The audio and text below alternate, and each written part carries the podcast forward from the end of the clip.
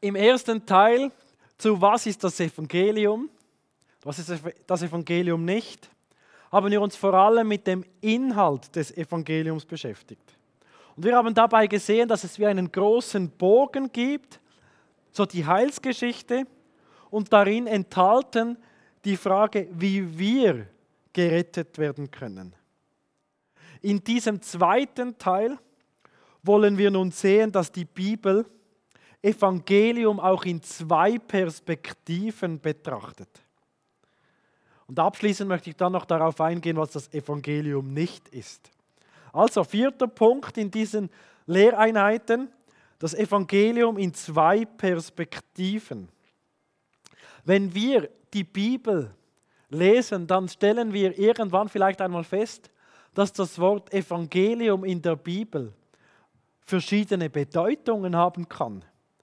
Es ist wie so zwei Fokusse, die das Evangelium hat.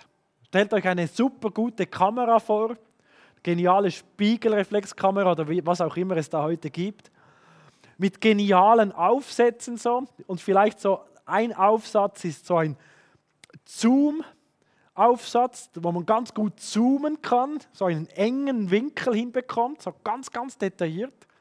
Und ein anderer Aufsatz ist vielleicht so ein Weitwinkelobjekt, so ein Teleobjektiv. Und so wird das Evangelium auch zum Teil ganz, ganz fokussiert gebraucht und andererseits auch wieder ganz, ganz groß und weit. Sag mal, die eine Perspektive des Wortes Evangelium ist so die Engwinkelperspektive, so der Zoom, ganz, ganz fokussiert. Manche Bibelstellen sagen, dass das Evangelium die gute Nachricht ist, dass Gott unsündige Menschen mit sich selbst versöhnt. Es beantwortet also die Frage, was ist die Botschaft, die ein Mensch glauben muss, um gerettet zu werden? Ganz fokussiert. Meine Rettung. Und dann gibt es auch den Weitwinkel. Teleobjektivmäßig so. Wo die Bibelstellen sehr viel mehr meinen als nur meine persönliche Rettung. Wo das Gute der guten Nachricht ist, dass Gott die Welt durch Christus erneuern wird. Denke hier an Matthäus 4,23. Das Evangelium des Reiches. Lukas 4, 18, 19, Apostelgeschichte 13, Vers 32 und 33 und, und viele andere Bibelstellen. Diese Bibelstellen beantworten die Frage, was ist die gesamte gute Nachricht des christlichen Glaubens? Und die Antwort auf diese Frage ist dann, die gute Nachricht ist, dass Gott uns segnen will mit allerlei Segen. Die gute Nachricht ist, dass Gott einmal die ganze Welt erneuern wird. Dass irgendwann einmal das Ende der Unterdrückung sein wird. Dass Gott eine neue Gesellschaft schaffen wird. Auf der Grundlage von Recht und Gerechtigkeit statt Ungerechtigkeit und so weiter. Also die gute Botschaft ist viel mehr noch als nur, dass ich persönlich gerettet werde. Jetzt ist es so, ich stelle fest, immer dann, wenn die Bibel mehrere Perspektiven auf eine Sache hat, dann beginnen wir Christen zu streiten. Dann sagen wir, aber ich sehe es so und die anderen sagen, und wir sehen es so und dann wirft man einander vor, es falsch zu sehen. Und es kommt zu kontroversen Diskussionen. Und ich denke, es gibt heute wie so Teleobjektiv-Christen und Zoom-Christen in dieser Frage. Und die Zoom-Christen, die werfen den Teleobjektiv-Christen vor, dass sie das Evangelium verwässern. Sagen, ja, ihr, ihr wollt ja nur Weltveränderung. Bei euch geht es um die Welt so. Ihr wollt Weltveränderung. Ihr setzt euch ein für Politik, für Schöpfung. Ihr verwässert das Evangelium. Und dann kommen die Teleobjektiv-Christen und sagen den Zoom-Christen, ja, aber ihr seid reduktionistisch. Ihr, ihr, reduziert das Evangelium auf einen ganz kleinen Aspekt. Ja, ist denn das wirklich gut an der guten Botschaft? Das, was ist mit allem anderen? Ihr reduziert. Ihr seid reduktionistisch. Und ich meine, möglicherweise reden wir hier aneinander vorbei. Denn je nachdem, wie man es sieht, hat weder die Zoom noch die Teleobjektivgruppe Unrecht. Ich sage, man muss einfach beides zusammennehmen. Wenn jemand im Neuen Testament gefragt hat, so, wie werde ich gerettet werden? Zum Beispiel der Kerkermeister zu Paulus oder auch andere. Was muss ich tun, um gerettet zu werden? Dann ist das Evangelium immer gezoomt. Aber es gibt andere Bibelstellen. Da spricht die Bibel manchmal sogar oft mehr in einer weiteren Perspektive und schließt nicht nur die Sündenvergebung ein ins Evangelium, sondern auch allen anderen Segen, der den Menschen gilt, die zu Jesus Christus gehören. Und ich wage darum zu sagen, das Evangelium ist mehr als nur das Kreuz. Ich sage ganz bewusst mehr. Das Kreuz ist im Zentrum, das ist das Wichtigste. Aber das Evangelium ist mehr als nur meine individuelle Rettung. Für die Praxis bedeutet das, alle Menschen brauchen eine Bekehrung.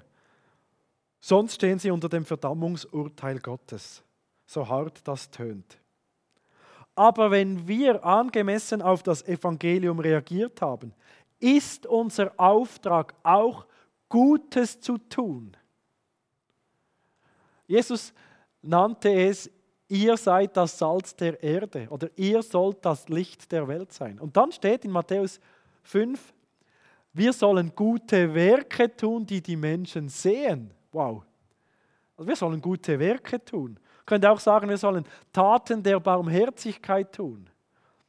Sollen Gutes tun in dieser Welt.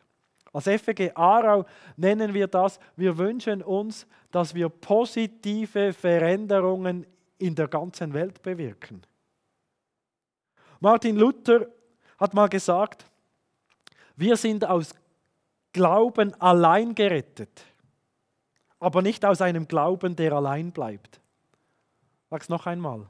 Wir sind aus Glauben allein, sola fides, gerettet. Glaube allein. Aber nicht aus einem Glauben, der allein bleibt. Was bedeutet das? Echter Glaube an das Evangelium führt immer zu guten Werken. Immer. Aber wir dürfen Glaube und gute Werke nicht miteinander verwechseln. Dass wir denken, dass wir durch gute Werke gerettet werden. Das Evangelium sind nicht gute Werke. Das Evangelium ist, was Jesus Christus getan hat. Aber wir dürfen gute Werke und Glauben auch nicht voneinander trennen. Geniale Bibelstellen finden wir dazu in Epheser 2, 8 bis 10 und Jakobus 2, 14 bis 16. Dort hat Paulus und dort hat auch Jakobus das genial ausgeführt. Manche sagen, das ist wie ein Widerspruch. Nein, Paulus und Jakobus meinen das Gleiche. Ein Glaube, der echt ist, führt immer zu guten Werken. Ich bin überzeugt, dass uns der Glaube an das Evangelium dazu bewegt, uns auch sozial zu engagieren und uns aktiv in unsere Kultur einzubringen. Und jetzt komme ich noch zur Frage, was ist das Evangelium nicht? Ich möchte dazu fünf Punkte erwähnen, nicht abschließend, einfach fünf Punkte, die mir dazu wichtig sind. Das Evangelium ist nicht nur Jesus ist Herr. Jesus ist Herr, drei Wörter, das war so das früheste Glaubensbekenntnis, oftmals nur zwei Wörter, Kyrios, Jesus. Jesus ist Herr. Das ist ein Glaubensbekenntnis, aber nicht das Evangelium. Zum Evangelium gehört nicht nur der Herrschaftswechsel, der ist ganz wichtig, dass Jesus mein Herr wird. Aber zum Evangelium gehört auch, dass Jesus mein Retter ist. Ich brauche Vergebung meiner Sünde. Nicht nur, dass Jesus mein Herr ist. Dann das Evangelium ist nicht alles. Nicht alles, was die Bibel lehrt, ist Evangelium. Manche meinen ja, man muss einfach die Bibel richtig auslegen und dann evangelisiert man schon gut. Das ist vielleicht das Problem von, von manchen Pastoren. Dass wir denken, ja, ich muss einfach die Bibel wörtlich ähm, gut auslegen, so in einer fortlaufenden Auslegung. Und dann ist das Evangelisieren. Aber es ist nicht so. Denn das Evangelium ist nicht in jedem Vers der Bibel enthalten. Also nicht alles in der Bibel ist Evangelium. So kann man predigen, und zwar richtig predigen, und dabei das Evangelium vergessen. Das Evangelium ist das, was all unser Tun zusammenhält. In jedem Bereich unseres Lebens, auch in der Gemeinde, sollte das Evangelium die treibende Kraft, die Grundlage und Ursache sein. Bei allem. Und darum müssen auch wir Gläubige das Evangelium immer und immer wieder hören und vor allem verstehen. Und dann noch etwas, manche meinen auch bei der Evangelisation, man muss einfach unbedingt alles lehren. Und wenn man dann nicht alle biblischen Aspekte noch mit berücksichtigt bei der Evangelium, dann war es keine biblische Evangelisation. Nun, unsere nichtgläubigen Freunde, Mitmenschen, müssen zu Beginn nicht alles wissen, was in der Bibel steht. Das ist auch wichtig für Straßenevangelisation, für Freundschaftsevangelisation, für evangelistische Vorträge. Man darf, ja man sollte vieles, was in der Bibel steht, noch weglassen. Sich auf das konzentrieren, was wirklich das Evangelium ist. Aber dann noch etwas. Das Evangelium ist nicht alles. Wenn ein Mensch zum Glauben an Jesus Christus gefunden hat, dann muss es unbedingt auch weitergehen. Jesus hat gesagt, und lehret sie halten alles, was ich euch geboten habe. Also wenn ein Mensch zum Glauben an Jesus Christus kommt, dann ist ganz wichtig, dass er dann auch wirklich die ganze Bibel versteht. Stichwort Ethik und so. Dann drittens, das Evangelium ist nicht guter Rat, sondern gute Nachricht.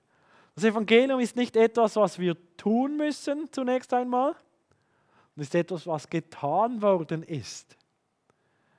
D.A. Carson, er hat mal geschrieben, weil das Evangelium eine Nachricht ist und zwar eine gute, muss es verkündigt werden, wie man es mit Nachrichten ebenso macht. Das Evangelium liefert für Ethik und Lebensweisheit und systematische Theologie eine gute Grundlage. Aber es ist selbst etwas anderes. Eine gute Nachricht, die öffentlich bekannt gemacht werden soll. Also mit dem Evangelium ist nicht in erster Linie ein Lebensstil gemeint, ein Lebenszeugnis. Natürlich, Zeugnisse sind ganz wichtig. Wenn wir das Evangelium verkündigen, dann können wir das mit unserem Leben wie untermauern. Aber wir können das Evangelium letztlich nicht leben. Das Evangelium können wir nur verkündigen. Das ist eine Botschaft.